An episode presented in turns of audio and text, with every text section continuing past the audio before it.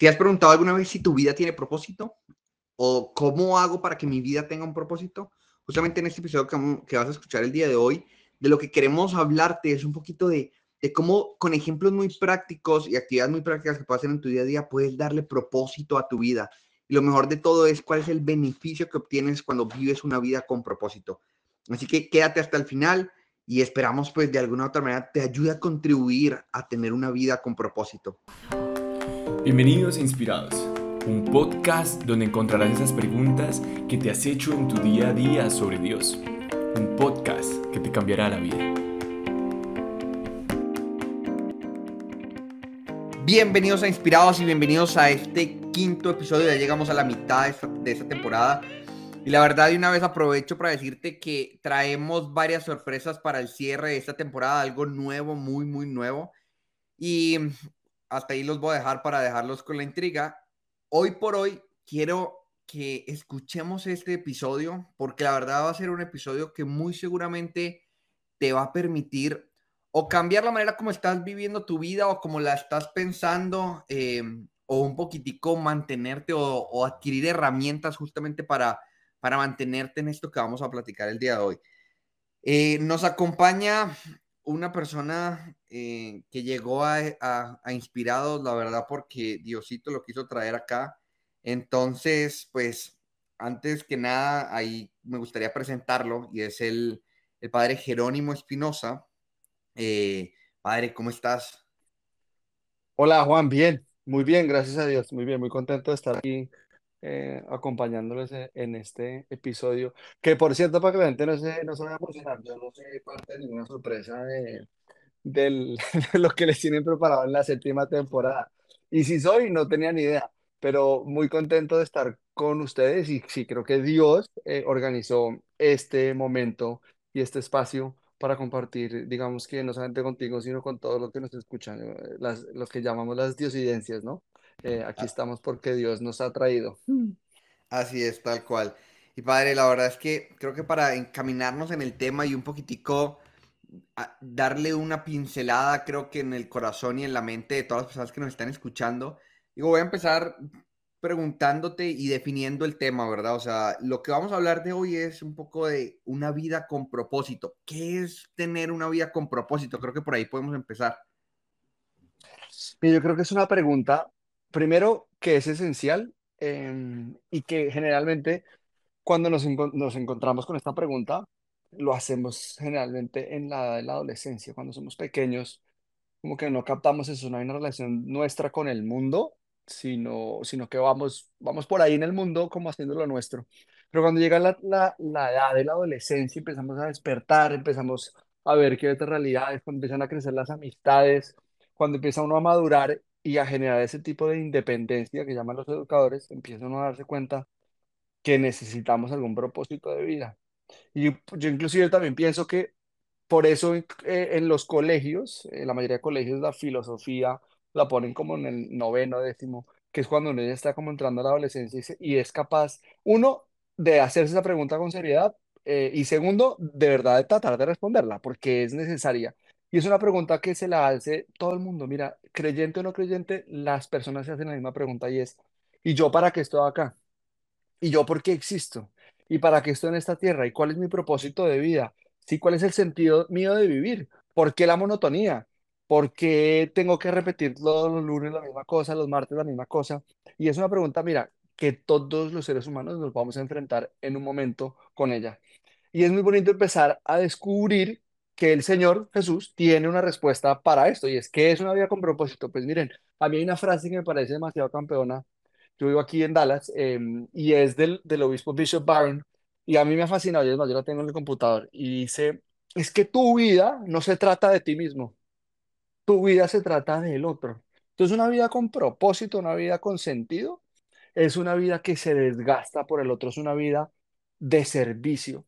Y ahí nos diferenciamos de muchas eh, filosofías y religiones que lo único que quieren al inicio y durante, inclusive constantemente es un tema de yo, yo, yo, centrado en mí. Y si la iglesia y si el Señor te invita a que te mires a ti mismo, es para que inmediatamente mires al otro.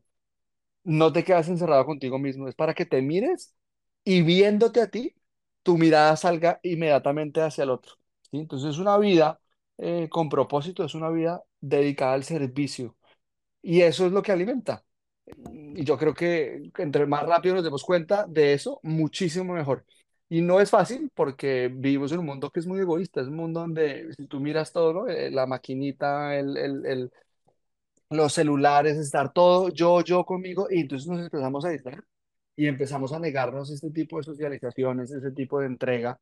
Pero cuando alguien, por ejemplo, ha encontrado un voluntariado, un servicio en la iglesia, un apostolado, pues la gente se mate, se desvive, no porque le lavan el cerebro, sino porque encuentra un gozo, porque no hay mayor alegría en dar, y hay mayor alegría en dar que en recibir, dice también el Señor. Entonces yo creo que, ¿qué es? Eh, la vida con propósito es, es una vida en servicio de los demás, sin importar si creen o no en Jesús.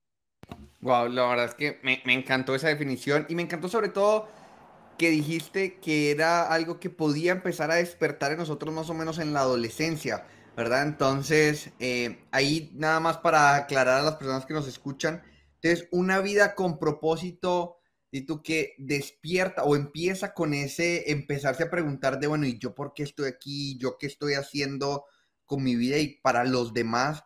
¿Ya? Y en medio de todas esas cuestionamientos existenciales, pues ahí es donde empiezan a ser como lo que llamaríamos el propósito de la vida de cada uno, ¿sí? Si, si voy bien como en la línea de lo que mencionabas, ¿sí? Ab- ab- absolutamente. Y, y lo creo no solamente en cuestiones de fe, sino en cuestiones de, mejor dicho, en un tema como universal antropológico. Hay un, hay un psiquiatra de una escuela em, de psiquiatría muy importante que inclusive es la única que la iglesia ha definido como algo positivo em, en la- pues, de psicoterapia, que es Víctor Frank. Eh, con la logoterapia, y él en, en su, en su, en su primer libro, bueno, no su primer libro, en sus libros, que es El hombre en búsqueda del sentido. ¿sí? Y es decir, el hombre viviendo y vive por qué y para qué. Y lo más bonito es que su teoría la pone en práctica en los campos de concentración. Si ustedes pueden leerse este libro, que es, es como una, es su, su, su, su vida en los campos de concentración, uno descubre que inclusive en, en situaciones tan complejas de la vida, uno puede encontrarle sentido a la vida. ¿Sí? Porque a veces uno dice, no, solamente hay sentido cuando está uno feliz, uno está tranquilo, ¿no? También hay sentido cuando hay desastres, cuando hay calamidad, cuando hay desgracia.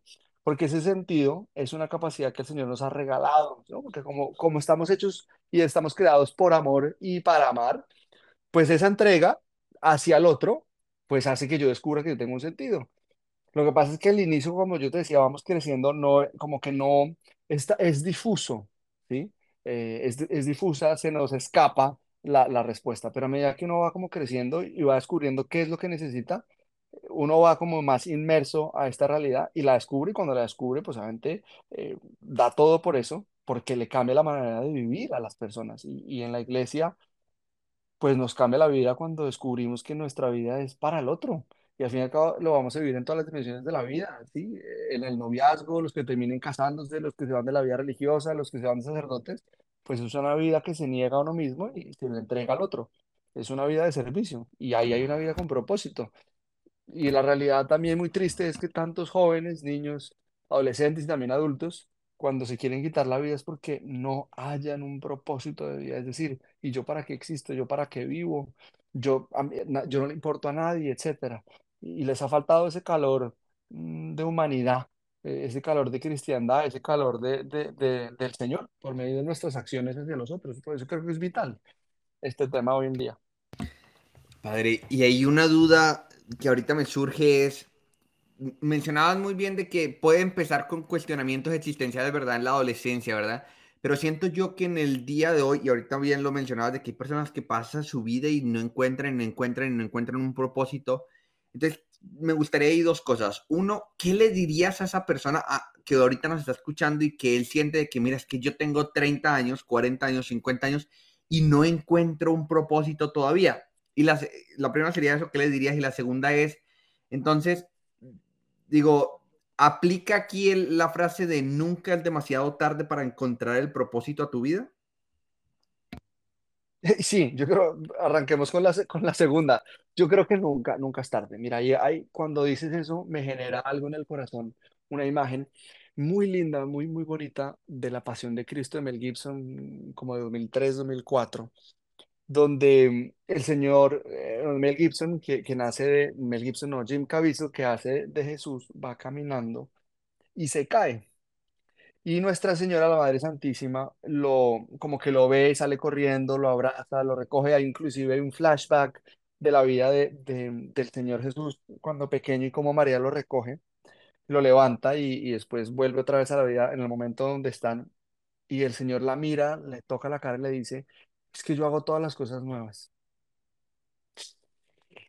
Pues mi chica, o sea, sentir eso en nuestra vida, que Él tiene la capacidad constantemente de renovarnos, de recrearnos. Es el único uno que nos crea de la nada, pero es capaz de recrearnos y nos recrea a través de muchas cosas, empezando pues por la vida sacramental de la iglesia.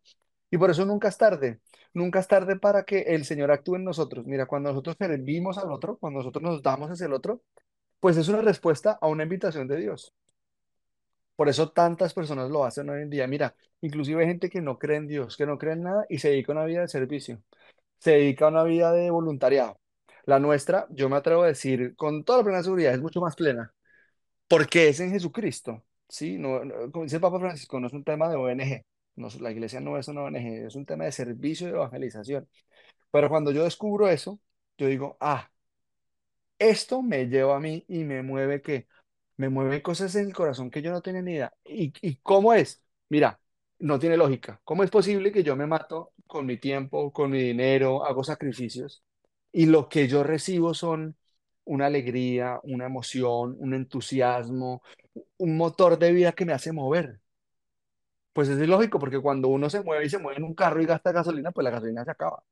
En este sentido es todo lo contrario. Tú te mueves y te mueves y en vez de gastarte, lo único que haces es, es como generar más combustible y más combustible. Y mi obispo tiene, tiene un signo para esto muy bonito. A mí me llama mucho la atención y es cuando prendemos una vela, y lo hace en los retiros y en las Eucaristías, muchas veces al final prende una vela y dice, mira, es- nosotros somos una vela y estamos para servir, para entregar, para darnos hacia el otro. Pero hay un temor, un temor de que si nos damos, nos apagamos. Sí, como yo comparto mi fuego, pues yo me acabo, ¿no? Entonces yo y yo y para mí son mis cosas y es mi plata y es mi tiempo, es mi vida.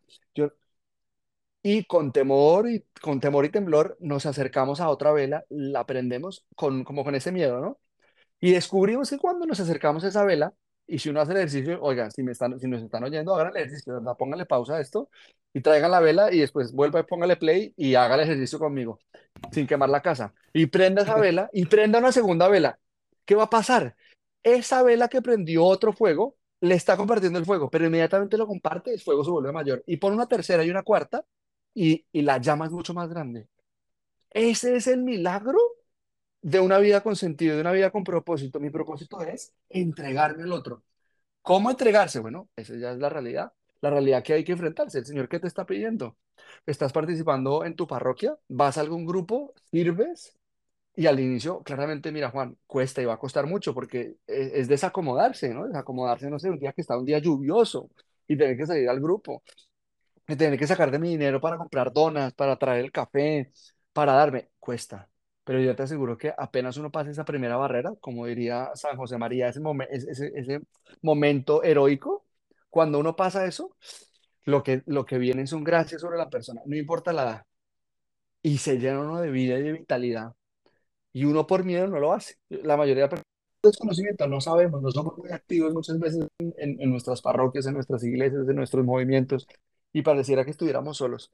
Yo te invito a que, que después de esto busques qué hay en tu parroquia, qué servicio hay, y yo te aseguro que el fuego que se va a, encender en ese corazón es, es un fuego imparable, y yo lo he visto en mi vida, y lo he visto en la vida de tantos jóvenes, que literal es imparable, que, que es insaciable. Porque es, yo quiero más y quiero más, y eso genera más vida en otros y más vida en otros. Es, como la película Cadena de Favores, que pareciera un cliché, pero es verdad. Esto genera, es una, es una bola de nieve eh, estupenda y maravillosa que el Señor genera en uno. Me, me fui ahí de chorro, perdón. No, no, no, no, no, no, y estuvo perfecto y creo que ahí también me encantó la invitación que les hacías de, bueno, o sea, busca tú dónde puedes justamente buscar esa conexión para poder poner tu vida al servicio. Y entonces me gustaría empezar a, a escudriñar y a, y a- y a poder conocerte un poco más y preguntarte, bueno, tú personalmente, ¿cómo y cuándo descubriste justamente esta vida con propósito? Uy, es, es una gran pregunta. Mira, yo creo que yo la descubrí muy pequeño. La descubrí muy pequeño porque yo sentía que el Señor me llamaba para algo más pero me llamaba para entregarme al otro. Y yo empecé a descubrir el servicio muy pronto en mi vida, como a los 10, 11 años, empezaba a, ir a retiros, a cosas. Y yo servía en cositas. Yo, hay, una, hay una casa de retiros en Colombia muy famosa y en el mundo entero, es francesa, se llama Foyer de Charité, es una palabra en, en, francés que significa hogar de caridad. Es una casa que se dedica a retiros. Y ahí empezamos desde muy pequeños, empezamos a servir cosas, mira, Juan, súper sencillas. Sirva un plato de comida, lleve una cosa aquí, limpie el plato, o sea, súper sencillo y eso genera una vida en uno impresionante. Y a medida que uno va creciendo, pues eh, eso, se, eso va cogiendo más fuerza, literal va cogiendo más fuerza. Y a medida que fuimos creciendo, fuimos descubriendo lugares para hacer esto. Eh, al final, cuando llegamos a, ya un poquito más grandes, empezamos a ayudar. Yo empecé a ayudar, mira, a los lesionados de Cristo, al Opus Dei, etcétera, eh, en el foyer, a los, al Sodalice de Vida Cristiana. Y claramente terminé en una organización, una comunidad que se llama Santa Cruz, en, en, Bogotá, en Colombia, y ahí arranqué y, y, ahí, de verdad, digamos que ahí se explayó muchísimo más todo este tema del voluntariado, del servicio, del apostolado, y ahí creció de maneras impresionantes, pues hasta volverme sacerdote, hasta convertirme, por gracia de Dios, sacerdote, que, que hace eh, el 3 de diciembre, hace un par de días, celebré un año, mmm, y es una vida de servicio. Y mira, cuando tienes una fogata y hay un fuego abrasador magnífico, pero tú dejas de alimentarla, es decir, dejas de ponerle otro, otro, otro leño, pues eso está destinado a fracasar, a que se apague. Entonces, a medida que tú le pones más eh, madera para que ese fuego se reavive, se reavive y se mantenga, pues eso es lo que hay que hacer, que mantener el servicio, porque si tú paras por X o Y motivo, mira, por tragedias, por cansancio, por lo que tú quieras, pero si paras definitivamente, eso se va a enfriar se va a enfriar, porque el corazón de uno tiene memoria y hay que mantener esa memoria viva. Y yo lo que hice, por gracia de Dios, fue mantenerla viva constantemente. Cuando yo terminé la universidad zootecnia en Colombia y me fui a vivir a Europa, yo me estaba muriendo, porque yo, pa yo pasé de ser el presidente de Santa Cruz, de manejar 20 mil cosas, retiros, convivencias, campos de verano, etcétera, pasé a un pueblito pequeñito en la mitad de la nada, en el norte de Austria, a chupar frío, a no saber alemán, a trabajar con vacas, que es mi pasión, también, eh, pero sin hacer nada de Dios. Yo sentía que me estaba muriendo por dentro, porque yo decía, mi vida no puede ser esto, mi vida tiene que tener sentido, y el sentido era, era la entrega. Y eso me ayudó a decirle, me ayudó a decirle sí al Señor, yo, quiero vivir una vida de entrega para ti, ¿sí? Y te doy un ejemplo, este fin de semana me, me tocó hacer piruetas que no te alcances a imaginar para llegar a celebrar las tres misas aquí en mi parroquia en Dallas y, y llegué agotado, pero el gozo que yo sentía llegar al ver a mi comunidad, eh, no sabían todo lo que me ha tocado hacer, pero uno lo hace con una alegría, así haya sacrificio, y uno se va entrenando en esto. Pero el tema es salir de uno mismo y hacer un combo. Mira, uno solo perdió el año, o sea, uno se lo come el mundo, el desayuno, o sea, perdió el año. Pero si hay un combo para hacer esto, muchísimo mejor. Y mira, para los gustos los colores, para los gustos las comunidades en la iglesia, para los gustos los apostolados hay lo que tú quieras, en donde vivas, en México, en Estados Unidos, en Colombia, en Perú, en donde vivas, hay posibilidades. Y nunca es tarde, ¿no? Es que ya estoy casado, tengo cuatro hijos. Yo, hágale. Hágale, sirva en la iglesia, con cosas sencillas y pequeñas, sea leer, recoger la limosna, ayudar, dar un dinero, lo que sea. Y ahí uno, vuelve y digo, se reaviva en uno una, una necesidad de entregarle a los demás. Además, la fe crece, la fe de uno crece. Y San Pablo dice, la fe, la fe crece a medida que se proclama. Y así también se proclama la fe sirviendo al otro. De acción, pero también de palabra. Wow, la verdad es que cada vez que pienso de que ya sé qué le voy a preguntar y pum, me la respondes tú solito. El Espíritu de Dios. Literal, o sea, de que, ah, ya sé qué, es lo que le voy a preguntar justo con lo que está platicando y luego le sigues la cuerda y ahí vas dando respuestas sin yo preguntarte. Pero justamente me encanta la verdad me encanta sobre todo la motivación y los ejemplos muy prácticos que has dado, o sea, de que, mira, es que no son cosas difíciles, o sea, es léele a alguien de que da, da algo, una, una limosna, ayuda a la persona que lo necesita. Y me encantó una cosa que dijiste ahí, me gustaría hacer mucho énfasis y en la de salirse de uno mismo y hacer un combo. Y ahí la pregunta para todos los que nos escuchan sería, bueno, ¿cuál es tu combo? O sea, y, yo me, imaginaba se me venían a la mente dos combos principales. El primero es un combo familiar, o sea, ahí desde, como de experiencia propia, pensaba cómo la vida con propósito que mi familia poco a poco hemos construido ha sido un tema donde juntos le hemos dedicado a, servirle a Dios e intentar poner un granito de arena en, en los corazones de muchos jóvenes, ¿verdad? Em, entonces decía de que uno de los combos que tú puedes buscar es tu familia. A veces es muy difícil porque la familia todavía no habla el mismo lenguaje que tú estás hablando y de ese deseo vivo de poder servir y demás. Em, y ahí un paréntesis nada más, te invitamos a que busques en una de las temporadas que justamente hablamos sobre la familia. Cierro paréntesis.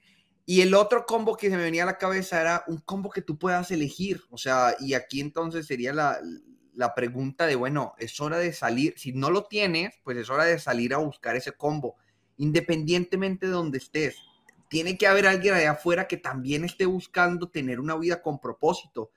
Y entonces me encantaba el ejemplo de las velas y me encantaba justamente eh, lo que nos anima ahorita el padre de decir, pues mira, solito está muy difícil, necesitas buscar a alguien que hombro con hombro le hagan frente justamente a tener una vida con propósito, ¿ya?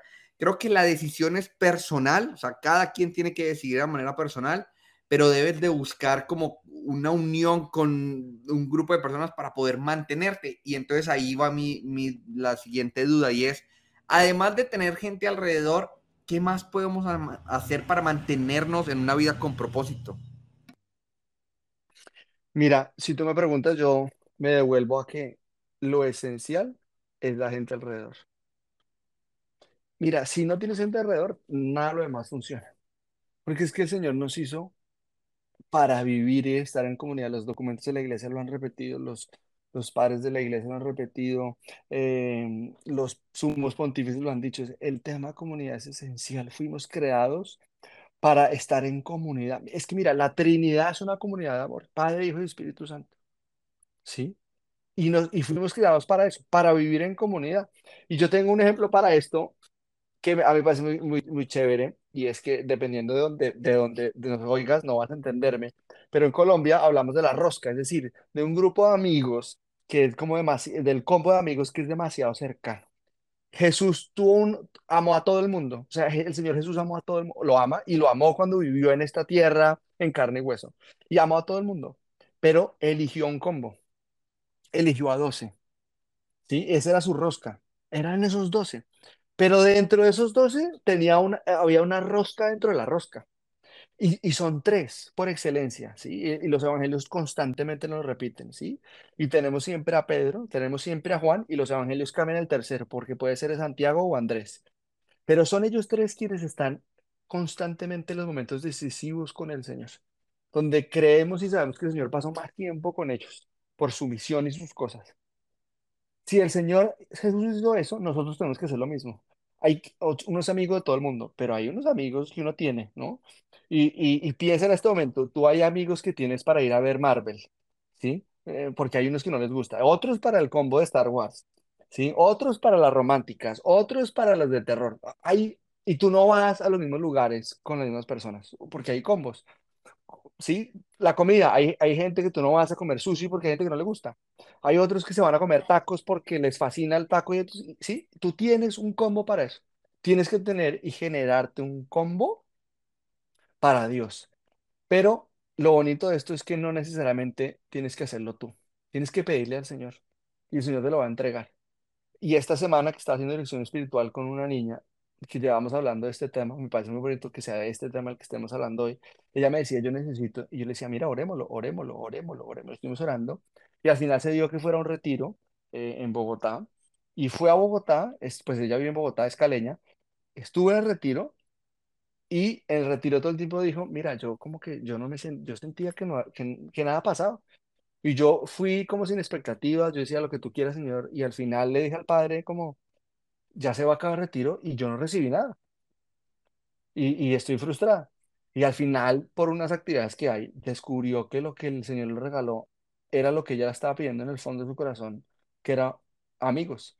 Y ahora el parche de esta niña es impresionante porque van a misa juntos, rezan el rosario juntos, comparten juntos, eh, hacen apostolado juntos, hablan del tema, ¿sí? Pero normal, ¿no? Es decir, también se van de fiesta juntos, también se van de viaje juntos, etcétera, ¿sí?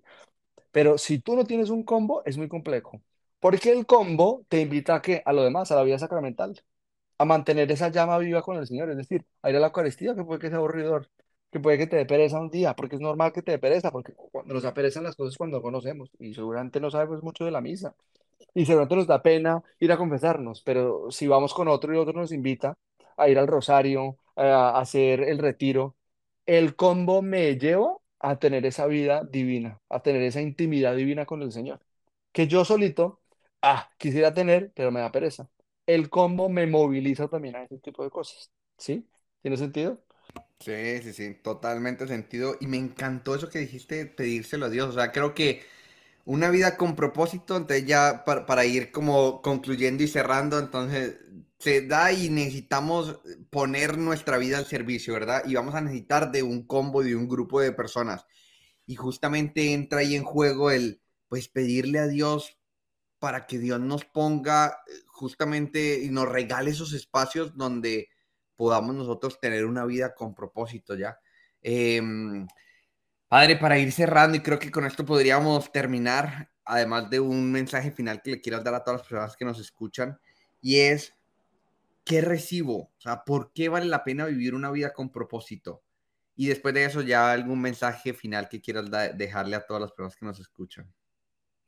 Mira, yo creo que los que escuchen esto y empiecen a hacer pequeños ejercicios de servicio, de entrega, van a descubrir en su vida y en su corazón una luz, un fuego que hacía falta que inclusive yo trato de llenar con muchas otras cosas, con películas, inclusive también con cosas positivas, pero también con cosas nocivas y negativas, sin saber qué es lo que estoy buscando. Pero cuando yo empiezo a descubrir qué es el servicio quien me moviliza a mí, que genera en mí una paz, una alegría, un gozo, una plenitud, porque es que el Señor nos hizo eso, nos hizo para amar.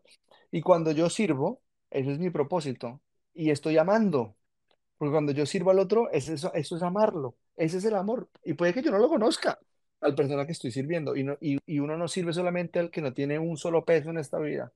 Uno también sirve a quien no tiene ni idea de Dios. O quien, a quien tiene a Dios, pero necesita en ese momento una palabra de aliento, eh, un apoyo, alguien que le diga que, que, no, que no está solo.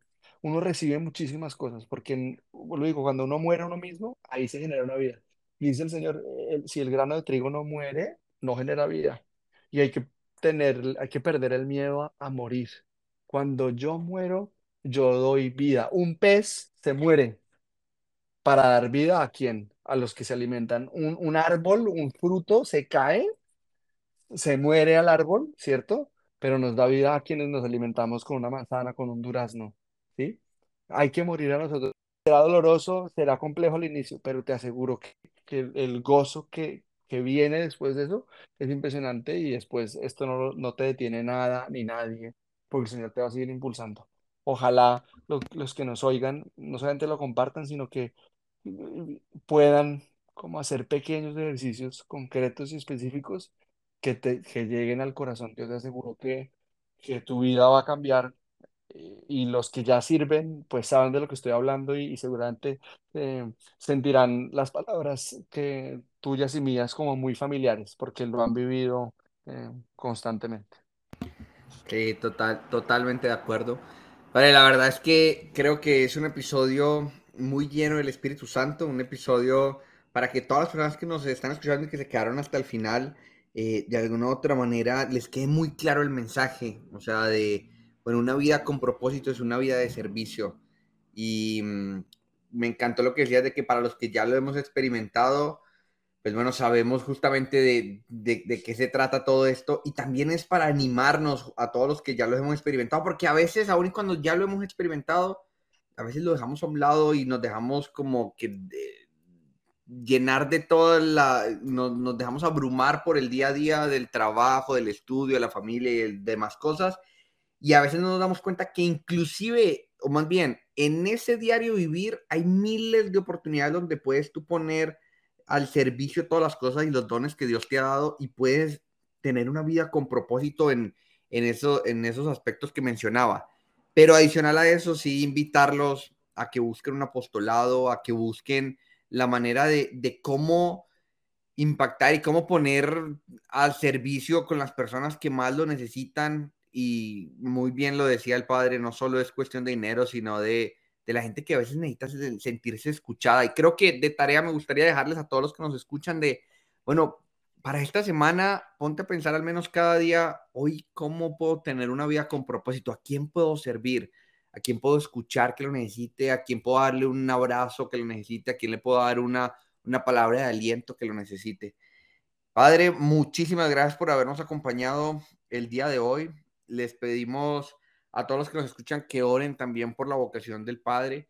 Em, y pues bueno, algunas últimas palabras antes de despedirnos. No, miren, que Dios los bendiga, que el Señor los acompañe, eh, que los que se dejen iluminar por Él y que se sigan preparando, porque en este evento que lo estamos grabando, estamos en Adviento, preparándonos para la Navidad, que el Señor de verdad nazca nuevamente en nuestros corazones y, sé que puede nacer y renacer si nos dedicamos a, a servirnos los unos a los otros. Viviríamos en un mundo totalmente distinto. Y eso ha sido un gusto compartir contigo y con ustedes. Muchas gracias, Padre. Bueno, Dios te bendiga.